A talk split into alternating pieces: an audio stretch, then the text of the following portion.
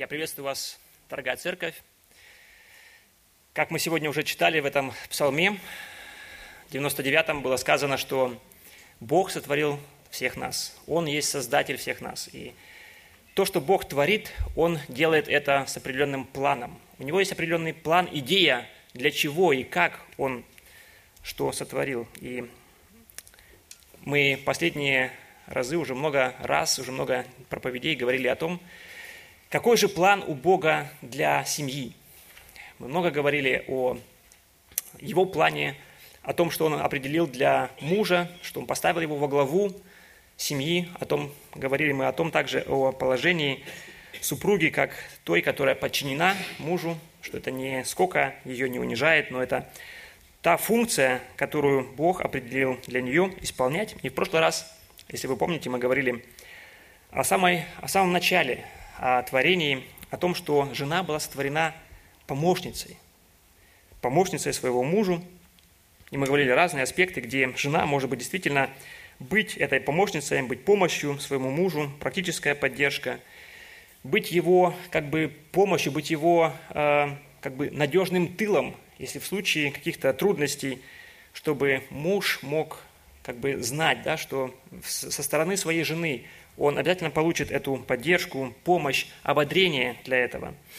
Мы говорили также о том, что э, жена, она призвана быть мудрым советником. Мужья, они отвечают за принятие решений, но жены в качестве или в силу того, что мы створены разными, они видят разные, э, те же самые вещи по-разному, по-другому, чем видят это мужчины, чем видят это мужья. И поэтому вы очень хорошо можете помочь своему мужу тем, что посоветуете ему или просто расскажете свое, э, свое видение, э, дать, дать, можете дать ему какой-то совет, как вы это видите, как бы вы поступили, почему вы это э, хотите сделать именно так. И тем самым вы можете помочь своему мужу. И мы говорили тоже о том, что ваше послушание или ваша вот эта поддержка вашему мужу, оно, вы призваны к этому без каких-то, как бы без ну, оснований, да, вот если мой муж будет таким, ну тогда я буду помогать ему. Мы говорили о том, что мы призваны быть как Христос, мы призваны э, как бы подражать Ему, где Он также без всяких э, условий пришел на эту землю для того, чтобы страдать, для того, чтобы исполнить волю Отца своего Небесного. И сегодня мы будем как бы немножко продолжим эту, эту тему, тему помощницы своего мужа – Потому что есть еще одна очень большая сфера в жизни мужей, где мы нуждаемся в вашей помощи.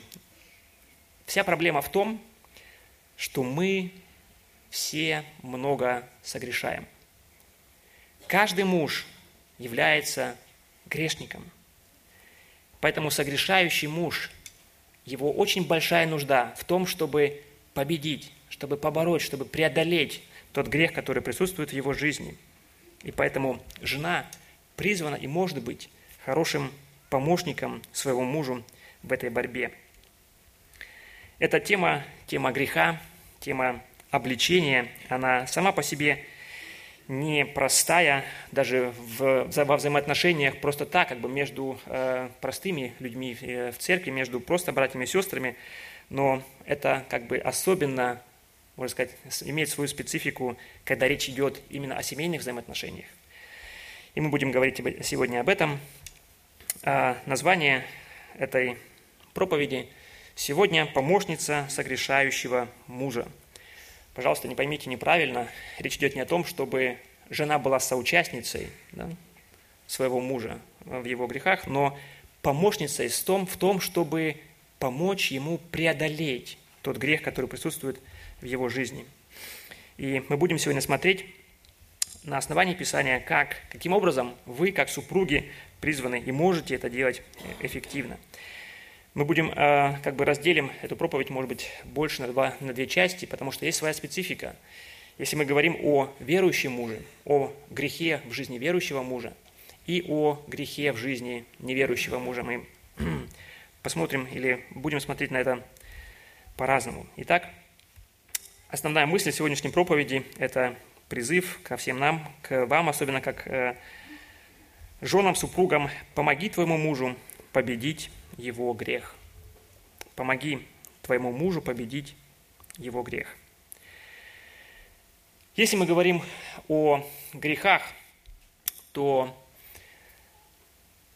мы можем э, ну, для себя оценить, да, есть разные э, возможности, каким образом вы, как супруги, можете реагировать на грех, на какие-то проступки своего мужа. Сначала давайте посмотрим на то, как э, мы не призваны, как это неправильно, как не нужно реагировать на грех, на согрешение своего мужа. Это первое, да, это упреки. То есть э, вы не призваны к тому, чтобы свое какое-то негодование, свое раздражение, свое несогласие просто выплеснуть на него, свое недовольство тем, что он совершает, что он делает – вы не призваны к тому, чтобы представить ему как бы такой список э, обвинительный, доказывающий как бы его неправоту, чтобы ну, с целью, да, чтобы ну, восстановить справедливость, чтобы прижать его где-то в угол, да, чтобы он не выкрутился, чтобы только было так, как правильно, чтобы была справедливость.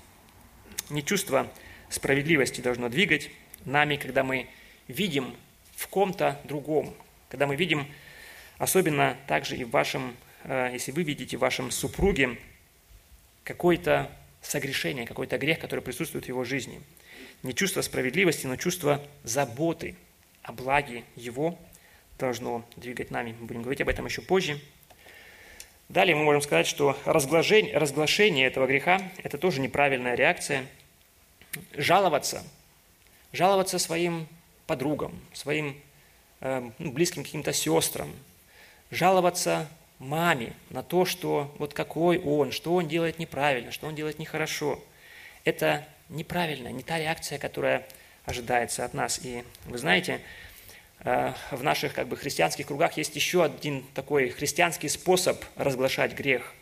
Да, когда я, может быть, на молитвенном служении или на маленькой группе, я встаю и начинаю рассказывать свою нужду. И рассказываю во всех подробностях – с горечью, с переживанием, какой он плохой, все такие. Потом говорю, да, давайте помолимся об этом. Да? Я думаю, что это как раз, ну, по сути своей, то же самое разглашение этого греха, просто немножко как бы, ну, э, под маской определенной христианской. Это не то, не та реакция, которая, которой мы призваны, как христиане. Но и с другой стороны, конечно же, и покрытие греха – это тоже неверная реакция – вы знаете, да, такую э, ну, поговорку, такая народная мудрость есть, да, что ссор не выносят из избы. Есть такое, да?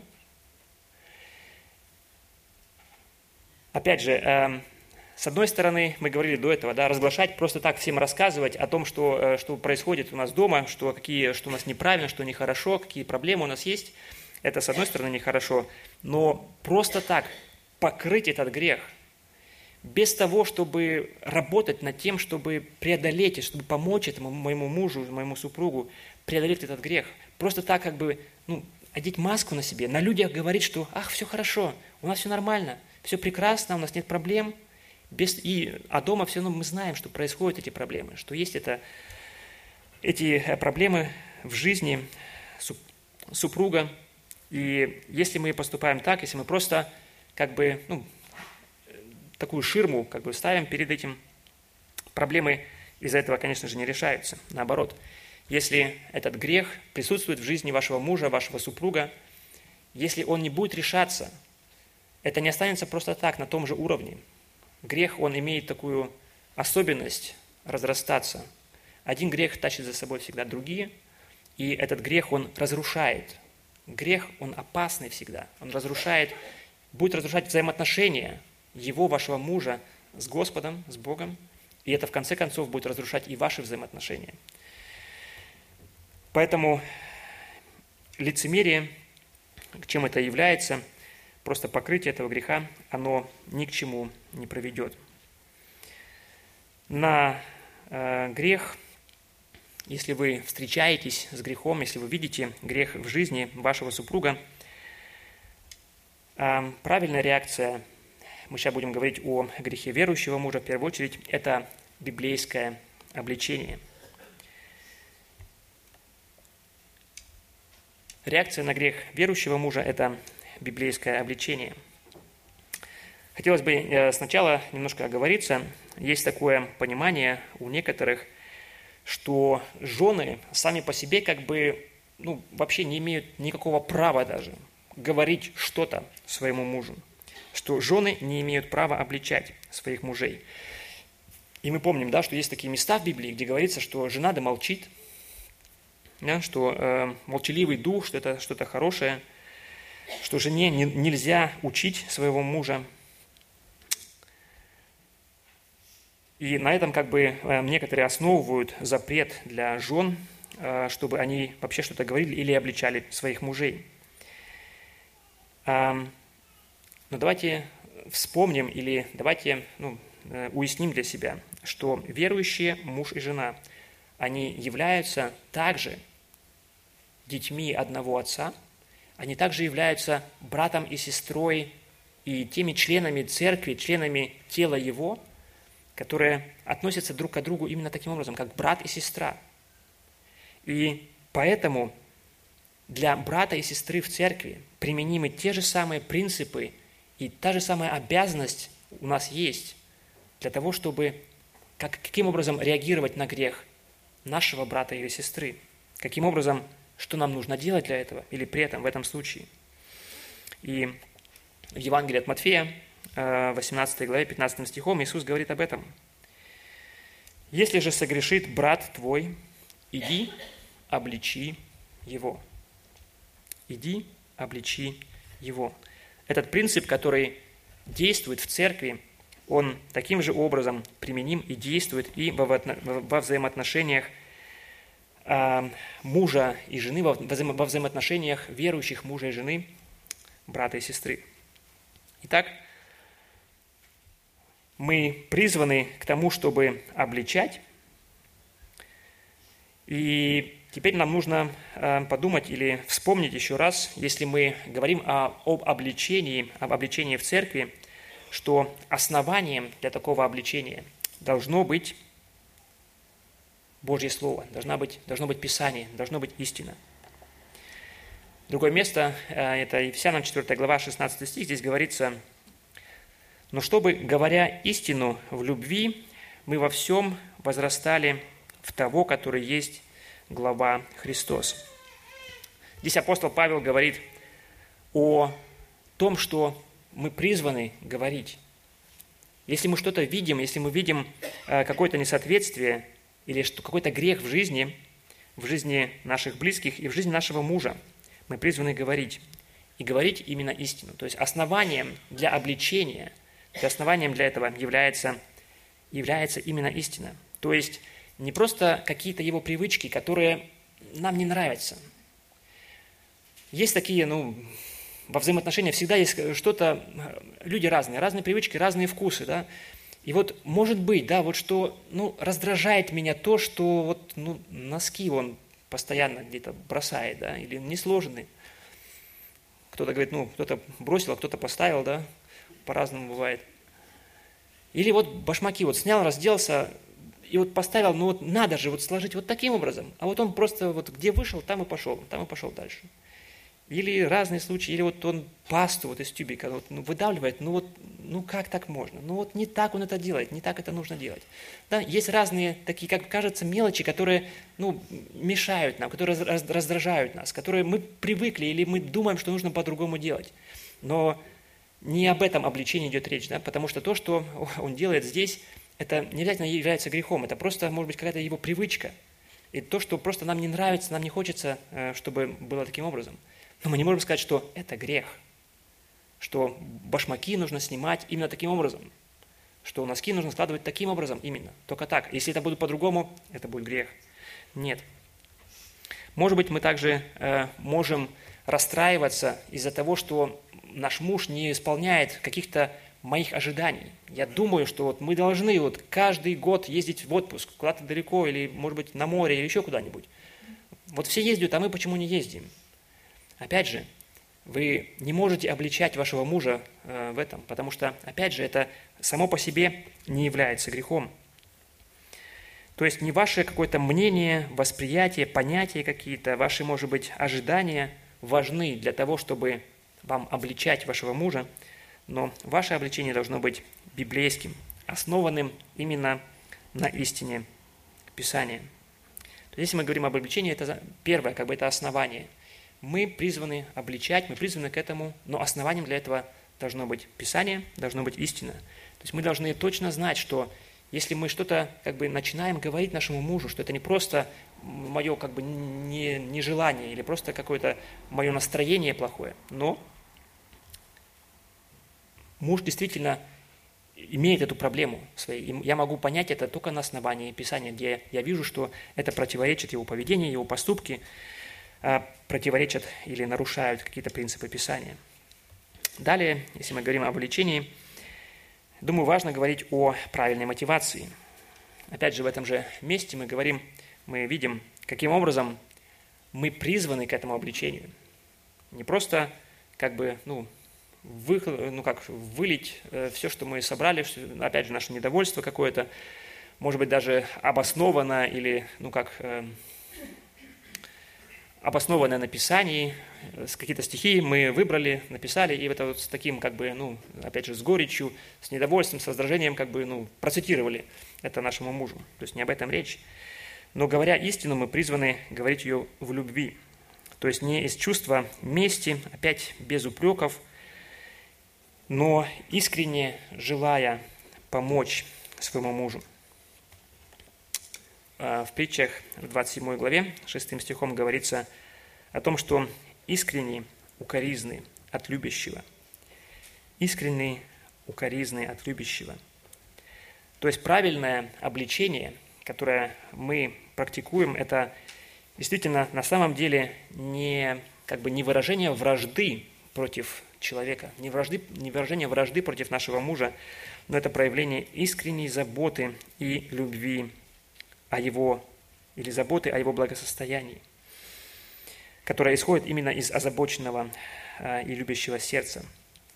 И нам нужно правильно видеть и оценивать ситуацию, которая происходит. Если мы смотрим другое место, а, или еще раз это место, э, другую часть этого стиха, говоря истину в любви, чтобы, говоря истину в любви, мы во всем возрастали в того, который есть глава Христос.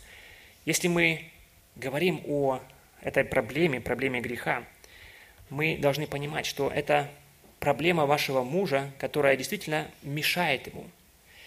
Здесь в этом стихе определяется как бы конечная цель, к чему все мы, и ваш муж в том числе, призван – мы призваны все, и ваш муж тоже, к тому, чтобы все больше и больше и больше расти духовно, расти и становиться все более и более похожими, похожими на Христа в своем характере, в своих привычках, в своих реакциях, в своем поведении.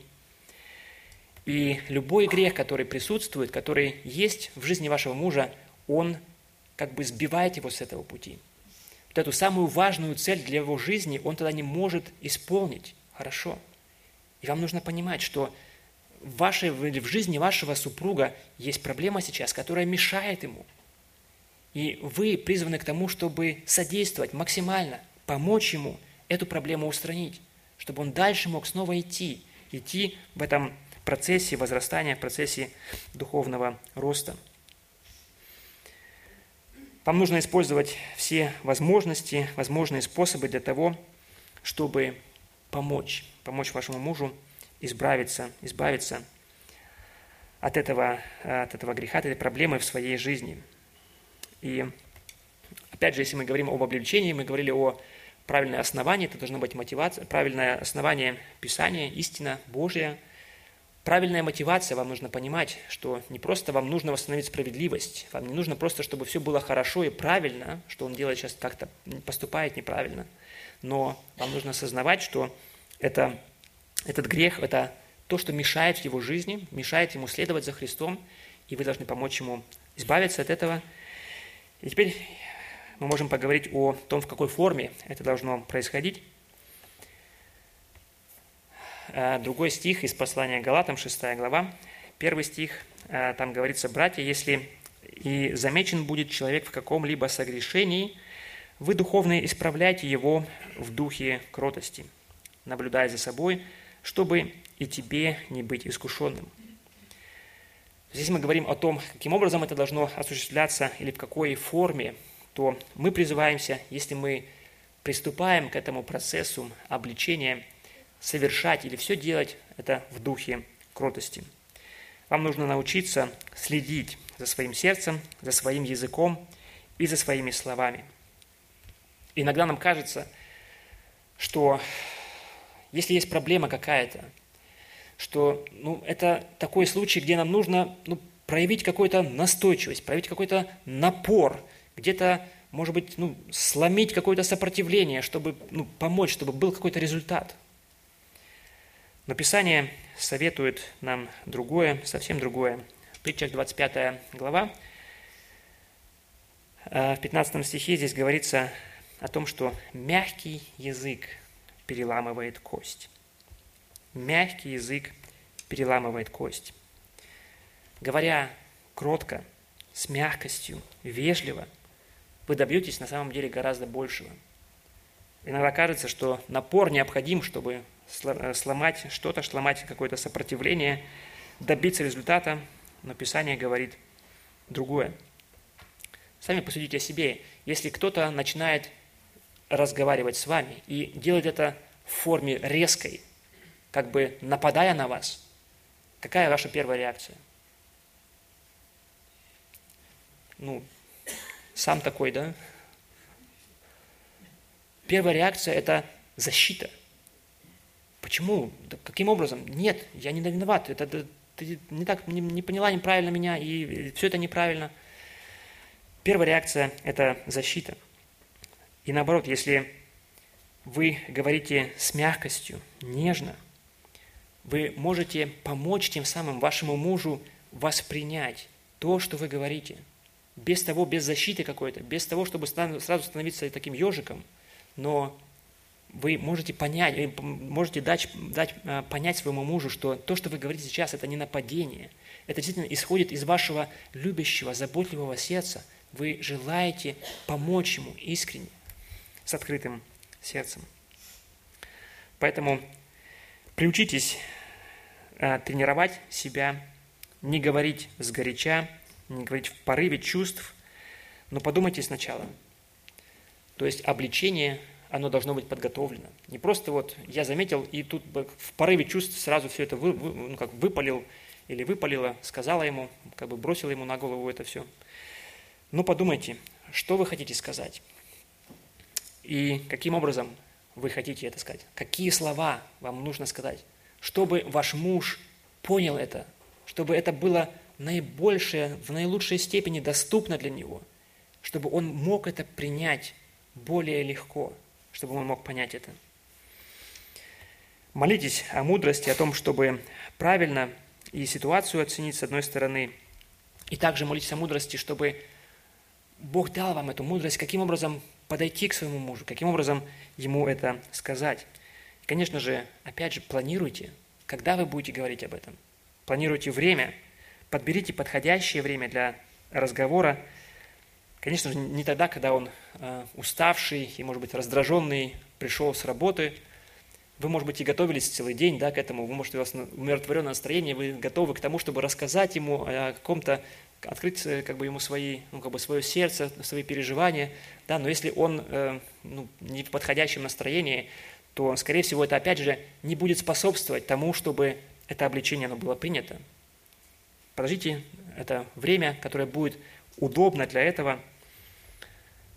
Может быть, когда он выспался, когда вы принесли ему кофе, когда он как бы в хорошем настроении, готов к этому. Это было бы более хорошее время для того, чтобы начать подобный разговор.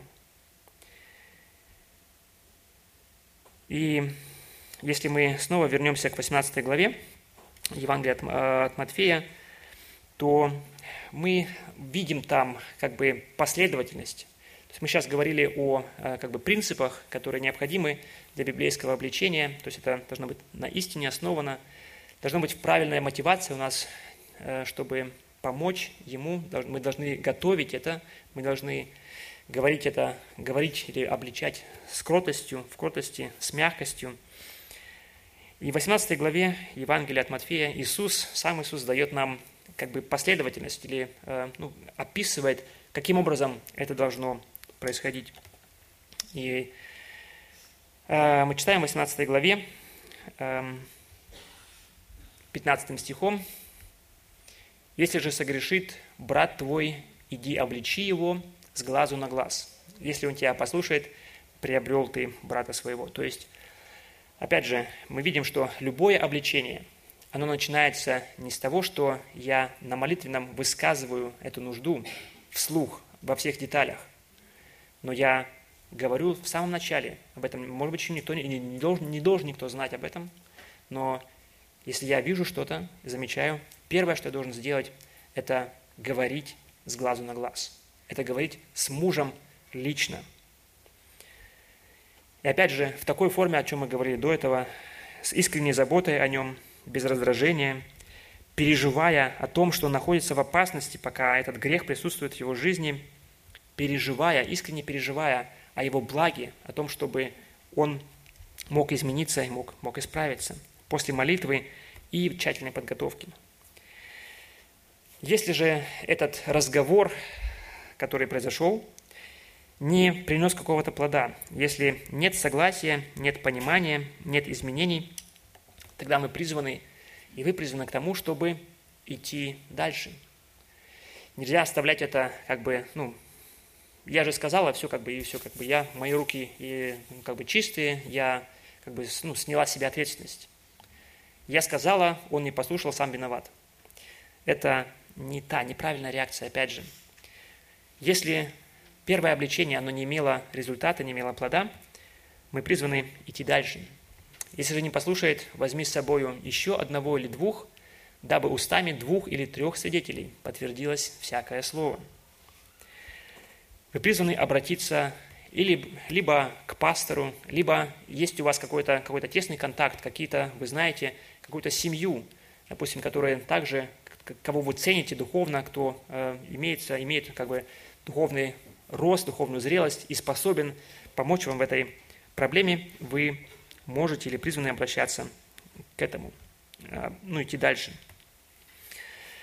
Опять же, может быть ситуации, где муж не согласен искать помощи, совета на стороне, тогда вы все равно призваны к тому, чтобы искать эту помощь. Вы можете или призваны к тому, чтобы сказать ему – Дорогой, даже если ты не хочешь идти со мной вместе, я вижу, к этому призывает меня Писание.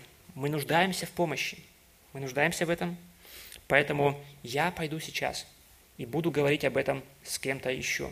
Я пойду сейчас к пастору, и мы будем говорить об этом, чтобы теперь уже не просто жена одна была, которая увещевала бы, которая бы э, обличала вашего мужа, но теперь должны быть, должна быть группа людей – кто, кто бы заботился о том, чтобы ваш муж оставил, чтобы он осознал этот грех и мог оставить его. И это здесь уже как бы начинается как бы, ну, возрастание напряжения. То есть, если я просто говорю с моим мужем, обличая его, это, с одной стороны, уже как бы не так просто, да? Это уже требует какой-то ну, какой силы, приложить силу, старания, чтобы перебороть себя и идти. Потому что это неприятно. Говорить о каких-то вещах, которые тоже другому неприятные. Но здесь как бы становится еще сложнее. То есть если я уже иду к кому-то за помощью, открывая эту проблему еще кому-то, это может вызывать уже определенный страх еще и во мне. А как мой муж теперь отреагирует на это? А что он будет делать? А вдруг как бы он сейчас обидится. Или вдруг он как, ну, будет э, поступать как-то плохо по отношению ко мне. Это может вызывать страх. И опять же, гораздо легче сохранить просто видимость мира. Да? Оставить это все, да, ты меня не трогаешь, я тебя не трогаю, и все. И давай так вот мы сохраним как бы вот этот, э, ну, такую видимость мира, как перемирие. Но в этом, если вы поддадитесь этому искушению, в этом не проявится ваша любовь к вашему мужу, но, скорее всего, в этом проявится ваша любовь к вам самим.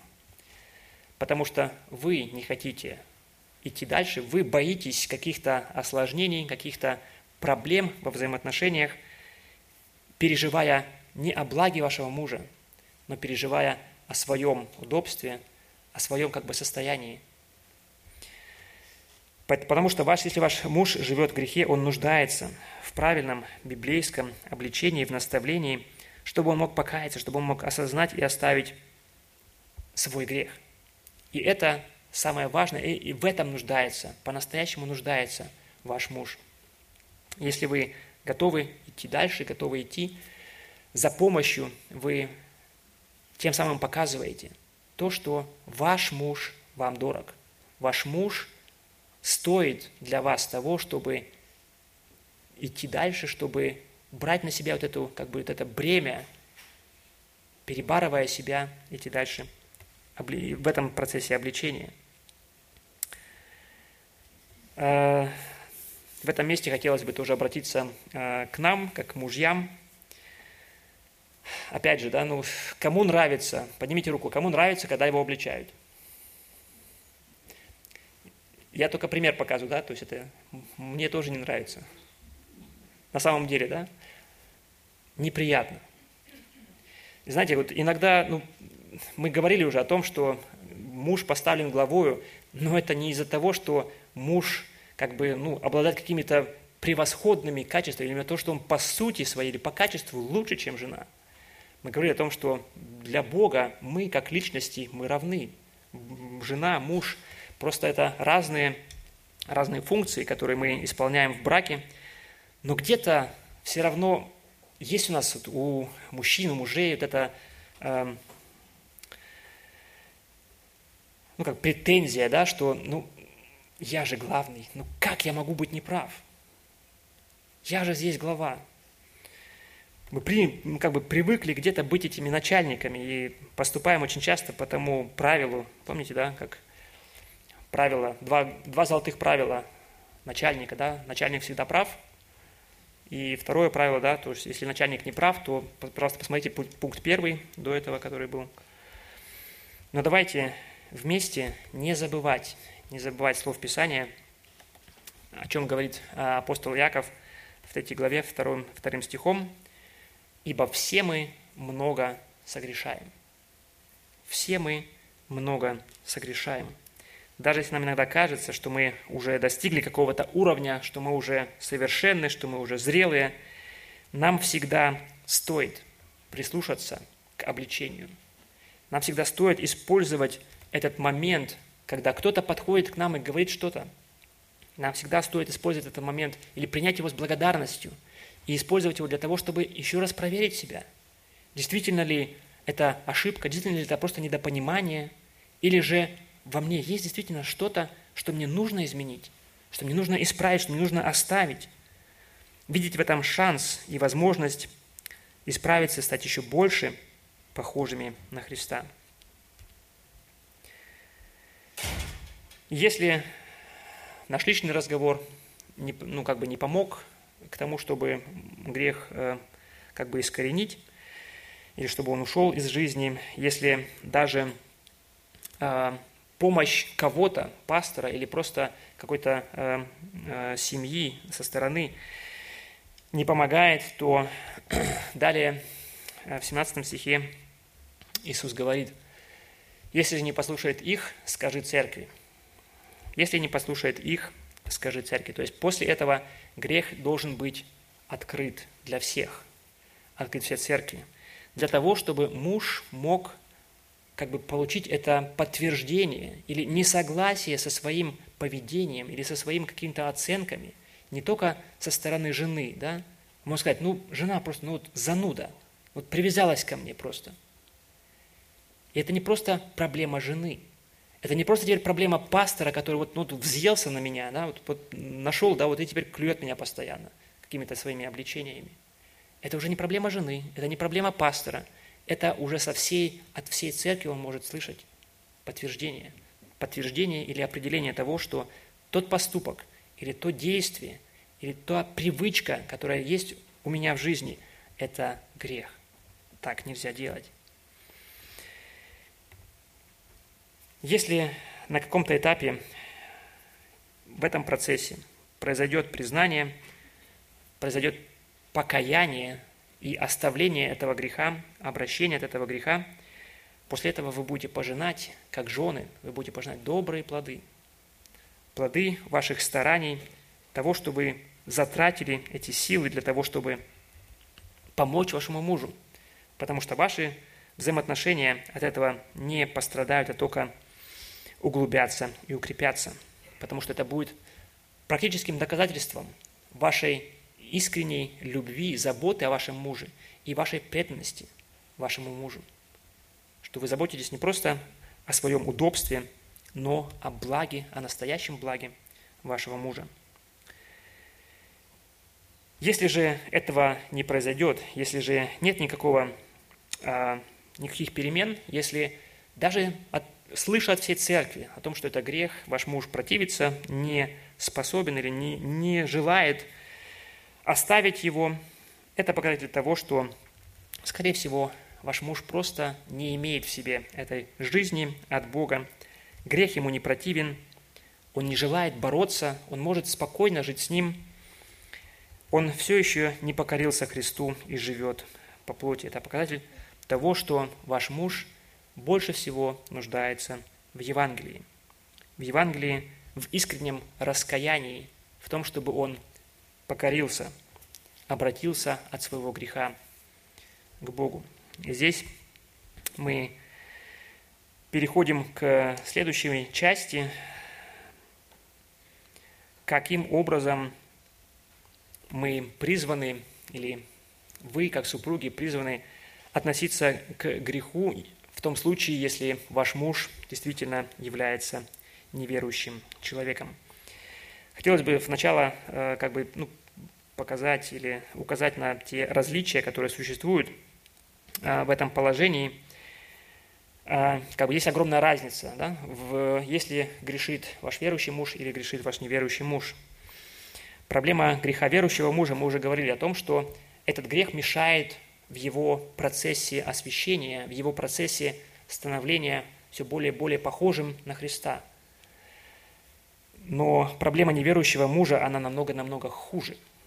То есть проблема неверующего мужа не в том, что, может быть, он пьет, или что он ругается, или что, может быть, он изменяет.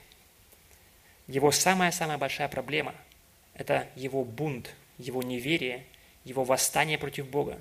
Его самая большая проблема – это Божий гнев, который нависает над ним, который готов в конце времени в конце концов, судить его и судить, наказывать строго. То есть его проблема в его нераскаянном сердце, в его нераскаянной натуре. Поэтому, понимая это, и ваши усилия, как бы, или ваш, ваша направленность должна быть немножко иной. Ваши усилия должны быть направлены не на то, чтобы он просто ну, перестал делать какой-то из грехов, какие он делает сейчас, в данной, в данном ситуации, в данной ситуации. Не просто в том, чтобы он бросил пить или чтобы он бросил курить. Это имеет на самом деле ну, не очень большую пользу. Если он перестанет пить и курить и ругаться, но в конце концов пойдет в ад, это ему ну, совсем мало поможет в конце концов. В результате он будет иметь самую большую проблему – эту вечность без Бога. Поэтому вашей главной заботой должно быть именно обращение, покаяние вашего мужа, чтобы он покорился Богу, раскаялся перед Ним и был спасен. И опять же, эм, еще одно различие, которое есть между обличением верующего мужа обличением неверующего мужа, это те средства, которые у нас есть, которые мы можем использовать. Мы говорили о том, что а в случае с верующим мужем у нас есть истина, Писание, которое мы призваны использовать. У нас есть средства церковной дисциплины, где мы можем обратиться к кому-то еще или ко всей церкви для того, чтобы помочь или говорить, помочь увидеть а, супругу или брату, а, признать свой грех и оставить его. Мы можем также надеяться на то, что он, будучи верующим, имея в себе вот этот начаток, имея в себе вот эту жизнь от Бога, что это э, как бы написано, что рожденный от Бога он не грешит. Не то, что он не, может совершать никакого греха, греха, но вот это Божье начало, Божья природа в нем, в человеке, она как бы противится греху. Он противен, этот грех, он противен этому человеку. Он не может постоянно пребывать и чувствовать себя комфортно. Если он попадает, если он падает в какой-то грех, то это всегда чувство дискомфорта, всегда чувство грязи, чувство вины, желание скорее оставить это, скорее выбраться оттуда. И вы можете рассчитывать, что если обличая верующего мужа, что это будет содействовать, вот это чувство, что он будет сам стремиться к этому, стремиться оставить этот грех, и вы можете помочь ему в этом процессе.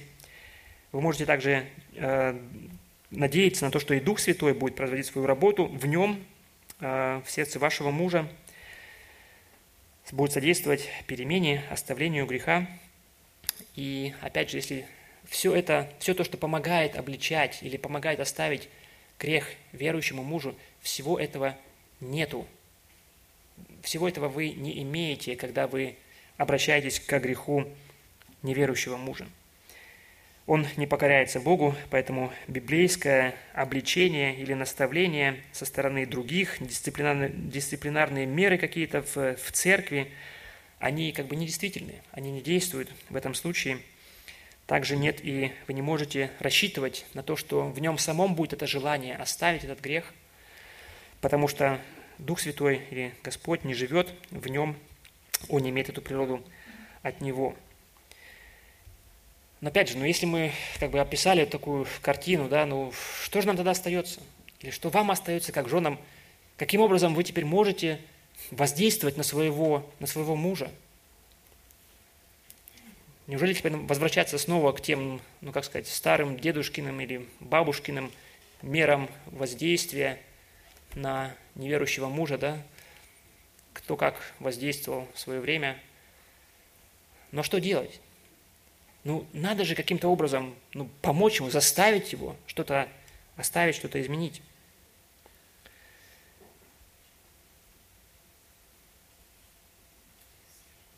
В отношении жизни с неверующим, в отношении проблемы греха в жизни неверующего мужа, опять же, мы можем сказать, что ни укоры, ни обвинения, ни так называемое пиление или капание на, на него те как бы средства воздействия, которые часто очень присутствуют, которые часто применяются в этом мире со стороны жен по отношению к своим мужьям, все это не работает, не действует, и мы не можем, не должны этим пользоваться и такими средствами. А, в первом послании Петра, в третьей главе, с 1 по 4 стих, здесь дается описание – того, каким образом вы, как супруги, как супруги, познавшие Господа, можете, призваны действовать или призваны воздействовать на своих мужей. Мы читаем с первого стиха. «Также и вы, жены, повинуйтесь своим мужьям, чтобы те из них, которые не повинуются Слову, не покоряются Слову, житием жен своих, без Слова приобретаемы были, когда увидят ваше чистое, богобоязненное житие». Да будет украшением вашим не внешнее плетение волос, не золотые уборы или нарядность в одежде, но сокровенный сердце человек в нетленной красоте кроткого и молчаливого духа, что драгоценно перед Богом. Смотрите, если мы говорим, смотря в Писание, каким образом Бог определяет, каким должно быть ваше поведение, каким должно быть ваше отношение к вашему неверующему мужу. В первом стихе мы видим о том, что вы призваны в первую очередь к повиновению. Повинуйтесь своим мужьям.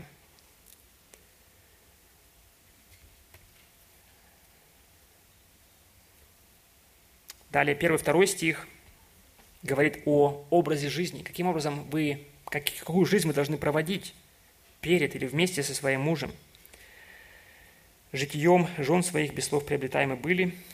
Почему? Потому что житие ваше, оно чистое и богобоязненное. Чистая, богобоязненная жизнь, поведение. Таким должно быть ваше отношение в семье и в отношениях с вашим мужем.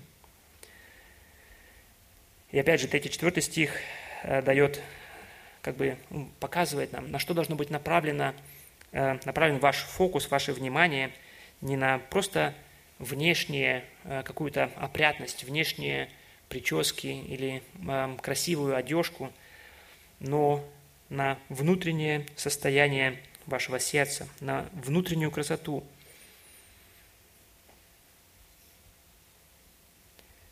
Сокровенный сердце человек в нетленной красоте кроткого и молчаливого духа. Опять же, не говорится о том, что вам нужно быть теперь э, неряшливыми, что вам нужно быть э, просто неопрятными.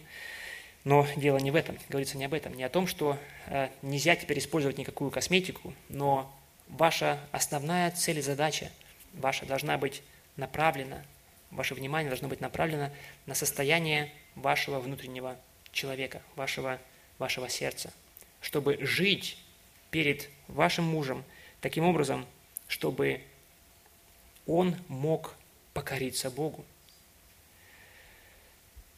Опять же, откуда вы можете взять такую силу для такой жизни, для такого поведения, отношения в ваших, э, вашей семье? Этот второй стих, он говорит об этом. Он говорит о богобоязненном, о богобоязненной жизни, о жизни в страхе Божьем. То есть страх Божий покорность Богу, надежда на Бога, она способна дать вам эту необходимую силу для того, чтобы жить таким образом. Кто-то, может быть, в отчаянии спрашивает про себя или, может быть, даже громко, но неужели, неужели воля Божья, воля благая, угодная и совершенная, о чем мы читаем, неужели эта воля благого, доброго Бога может заключаться для меня в том, чтобы мне мучиться вот с этим моим мужем, с этим пьяницей, может быть, дебаширом или еще кем-то. Но почему так может быть? Может быть, все-таки мне лучше оставить его, чтобы мне было хорошо. Смотрите, если вам кажется, что Бог как бы в вашей семье, в ваших отношениях с вашим мужем, который имеет эти проблемы – может быть, вам кажется, что Бог не заботится о вас, потому что вы страдаете, потому что у вас есть эти проблемы в семье. Но, пожалуйста, вспомните, что Бог имеет гораздо лучшую цель или имеет гораздо лучшие планы для вас и для вашего супруга. Он не просто желает, чтобы вам сейчас стало комфортно, уютно и спокойно – если вы подумаете, просто вспомните, что Бог уже очень много сделал для того, чтобы вам было хорошо, по-настоящему хорошо. Он уже позаботился о вашем благе. Он уже, как Иисус Христос, Он сошел на эту землю, Он принял плоть, Он страдал от грешников для того, чтобы ваш грех взять на себя, для того, чтобы дать вам эту новую жизнь, чтобы дать вам вечную жизнь в, послед... в будущем вместе с Ним, оправдать вас от ваших грехов, освободить вас от этого – дать вам эту небесную радость, небесную жизнь в ваше сердце. Бог уже очень много сделал для вас. И вам нужно ценить это, конечно же, быть благодарны за это. И теперь Он желает использовать вас для того, чтобы и ваш супруг, ваш муж таким же образом получил эту жизнь, получил эту жизнь от Бога. Ваша жизнь может быть или призвана стать для вашего мужа этим пятым Евангелием, через которое ваш муж придет и покорится Богу. Смотрите, мы читали о том, что во втором стихе, когда увидят ваше чистое, богобоязненное житие, это чистое, богобоязненное житие может быть основанием, может быть этим пятым Евангелием для того, чтобы ваш муж покорился Богу. Вы можете стать инструментом в Его руках для того, чтобы ваш муж обратился. Думаю, это важно для, как бы, ну, как основание, как настрой ваш по отношению к вашей ситуации, может быть, к вашему мужу, к тем проблемам, которые у вас есть. Пожалуйста, имейте этот, это правильное видение. Не смотрите только на проблемы, на то, что есть сейчас, но смотрите на ту цель, которую Господь преследует во всех этих ситуациях. И покоритесь Ему в том, как вы поступаете, чтобы ваша жизнь была действительно не наполнена этой горечью, этой, этой обидой этим постоянным как бы недовольством, но живите в этом страхе Божьем, живите чисто, показывая, показывая это Евангелие своей жизнью, своим поведением вашему мужу. И теперь хотелось бы, тем не менее, еще раз э, обратить внимание на три сферы, где вы можете сталкиваться с э, проявлением греха вашего мужа. Это тогда, когда э, муж, ну, когда вы просто видите, что муж ваш э, совершает какой-то какой грех. Вам нужно понимать, что это, допустим, то же самое пьянство или же наркотики или его неверность вам – это последствия э, самого главного греха в его жизни – непокорности Богу. Поэтому самое главное – это не то, чтобы он бросил пить или курить, но в том, чтобы он покорился Богу. Поэтому и говорится о том, что здесь, да, что э, вы должны быть призваны или вы должны быть э, настроены, нацелены на то, чтобы ваш муж был спасен – и здесь э, интересная деталь, да, здесь говорится, чтобы ваши мужья были приобретаемы без слов. Да, интересно, опять же, через жизнь без слов. То есть, опять же, мы видим, ну, как подтверждение тому, что какое-то пиление или, ну, как желание покаять вашего мужа через то, что вы надоедаете ему постоянно какими-то, да, что ты плохой, типа, ты, ты пойдешь в ад, тебе нужно покаяться. Да? Это не то, что действует, не тот метод, который действует. Но живя, показывая свою верность Господу, живя в страхе Божьем, без слов, вы можете воздействовать на вашего мужа гораздо сильнее.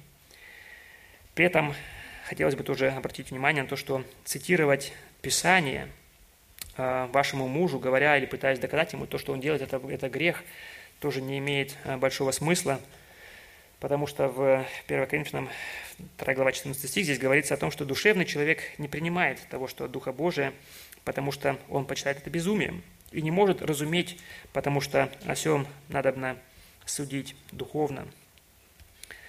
Поэтому, как мудрый советник, вы можете предложить своему мужу какую-то альтернативу, может быть, какому-то его греховному поступку или его решению, которое он совершает или планирует сделать.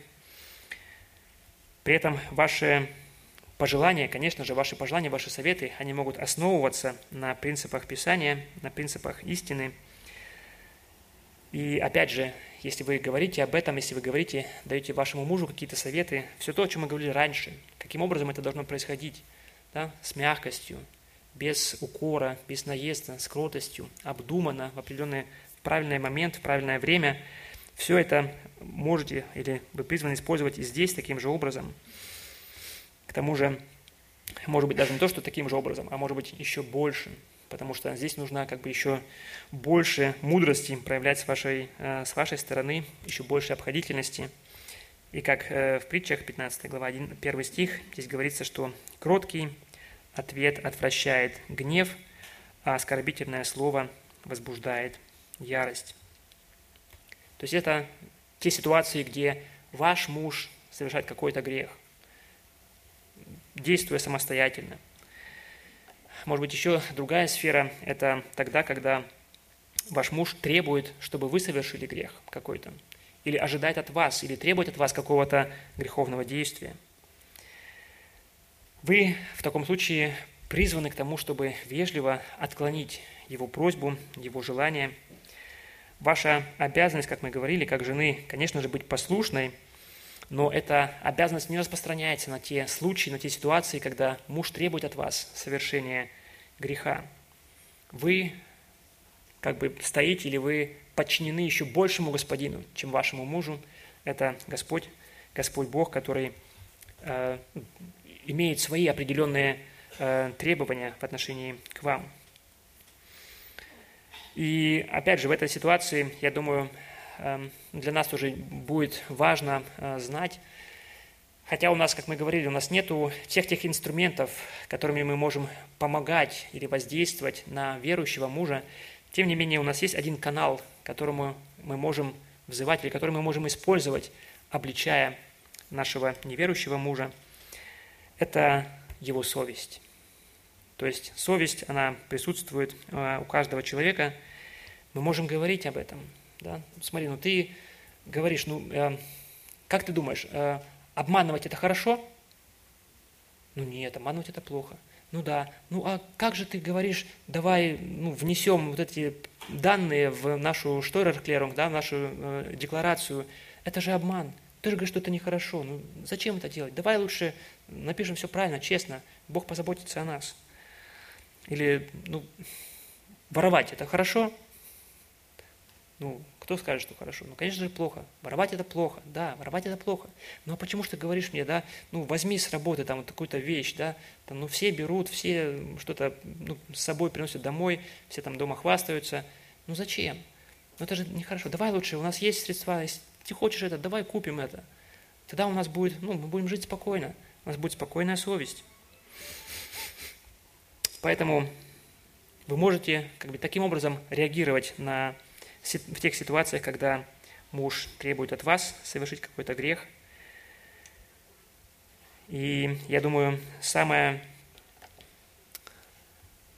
э, как бы сложная или самые сложные ситуации, в которых э, вы можете оказаться, это тогда, когда муж совершает грех против вас, против вас лично – Такие случаи, они причиняют больше всего боли, больше всего переживаний, потому что тот человек, от которого вы вправе ожидать поддержки, утешения, заботы, любви, когда от этого человека исходит э, как бы злоба, злость, когда он причиняет вам боль, когда поступает к вам по отношению к вам как худший враг, это очень сложная ситуация, это очень больно переживать.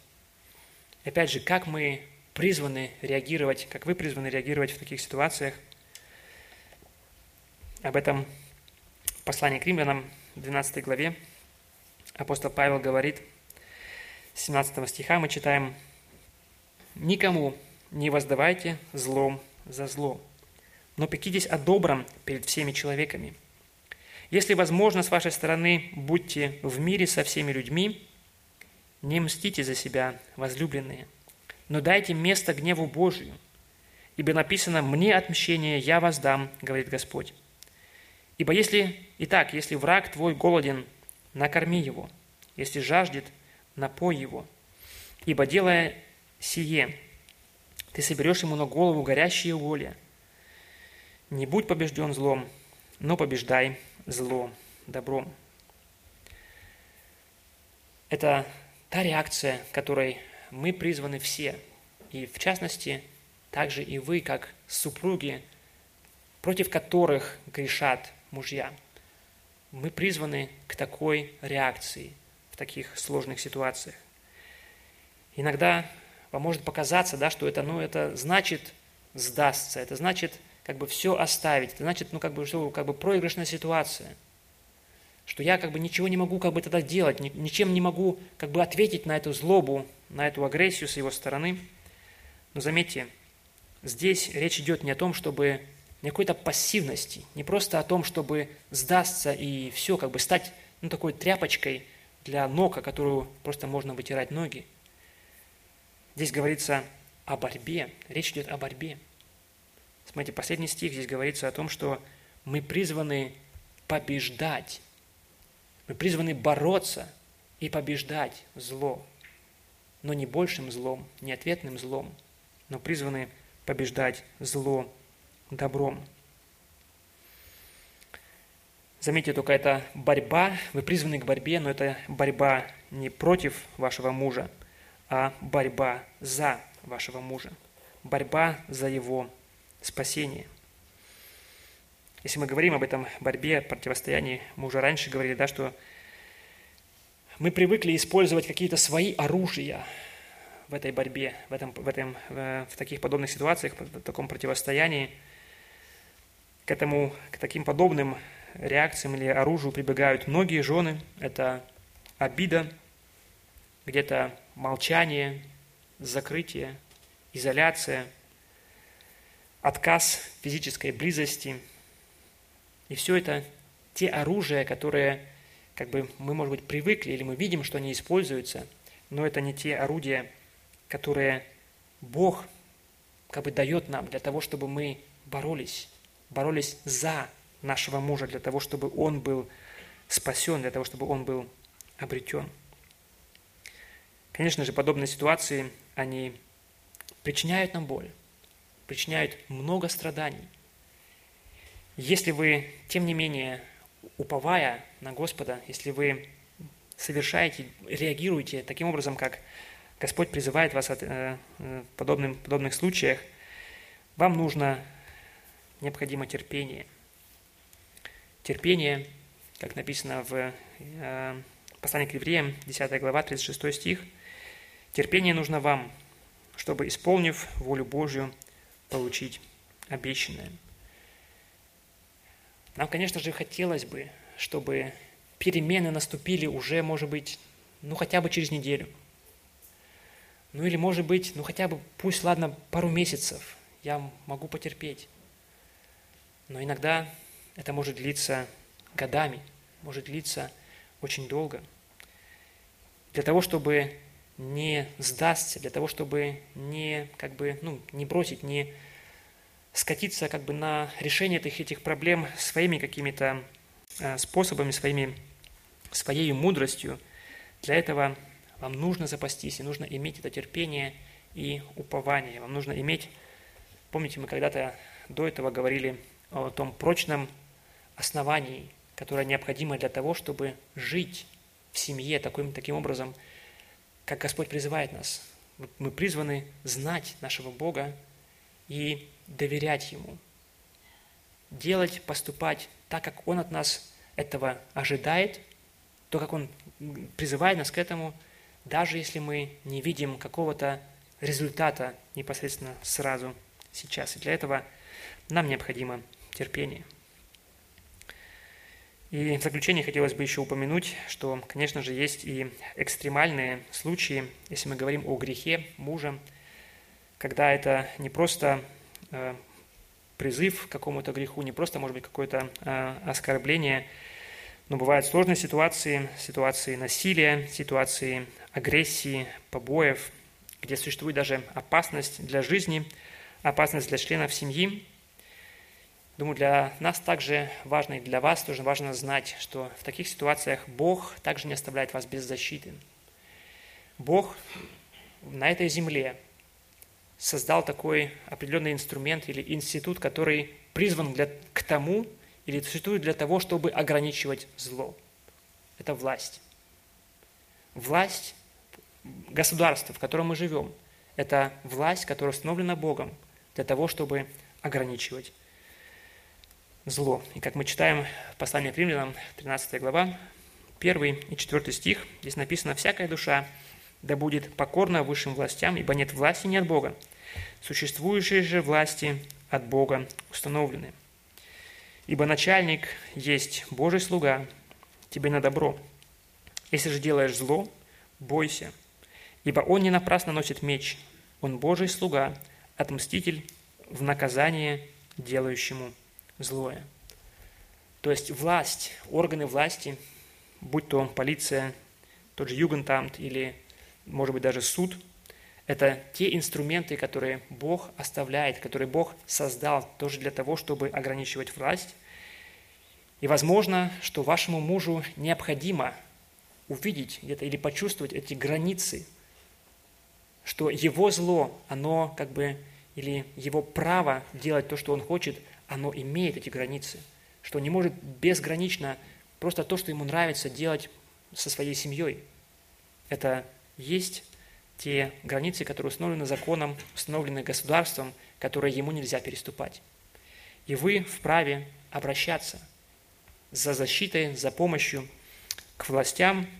Конечно же, вы можете делать это также и при участии э, пастырей. Они также призваны, как э, те, которые призваны заботиться, обеспечивать или заботиться о благе и благосостоянии своих, э, своих подопечных, своих, э, своей паствы. Они могут помогать вам, могут э, вас как бы ну, сопровождать в этом процессе. Это их призвание, они также подотчетны Богу в этом вопросе. Но опять же, даже если дело доходит до такой крайней ситуации, где вы призваны или где вы обращаетесь к этим, к властям для того, чтобы ваш муж как бы ну, почувствовал на себе эти границы, опять же, следите за своим сердцем. Опять же, мотивацией вашей должно быть не опять же желание мести, не желание, чтобы, ну, наконец-то он получил по заслугам то, что он, э, что он натворил, что он делает, как он относится. Но опять же, вашей мотивацией должно быть благо вашего мужа, в том, чтобы он почувствовал, даже, может быть, посредством отношения или посредством тех дисциплинарных мер, которые власти будут применять к нему, о том, что есть границы. Есть границы, которые не он устанавливал, и которые ему нельзя переступать, и он будет отвечать за то, что он делает. Это может помочь ему в последующем и понять, что эти границы, они Богом установлены, и что есть еще больше других границ, которые он переступает, и что будет еще другое наказание, которое ему грозит, если он будет дальше не покоряться Богу, если он дальше противиться Богу. Конечно же, при всем этом хотелось бы в заключение сказать и попросить вас, чтобы вы, как жены, как супруги, молились. Молились о нас, потому что, как мы говорили, мы все много согрешаем. И у всех нас, как мужей, есть эти проблемы наших духов, нашей духовной жизни, будь то верующие, независимо э, в каком положении, э, сколько лет мы уже находимся, может быть, в церкви или верующие находимся – у нас присутствует этот грех, и мы нуждаемся в том, чтобы этот грех как бы устранять из нашей жизни, чтобы он э, уходил. Поэтому помогайте, вы как супруги помогайте нам, помогайте мужьям победить этот грех. Не довольствуйтесь каким-то, какой-то видимостью, не довольствуйтесь поверхностным каким-то миром. Ну и, конечно же, в отношении ваших неверующих мужей молитесь о них – Молитесь об их обращении и предоставьте себя Богу. Богу, чтобы Он мог использовать вас как тот инструмент, через который Он будет воздействовать в дальнейшем на вашего супруга, на вашего мужа. Чтобы самая главная его проблема, проблема его неверия, проблема его бунта против греха, против Бога, проблема его греха, чтобы она была тоже решена. Итак, помоги твоему мужу победить его грех. Аминь. Давайте помолимся.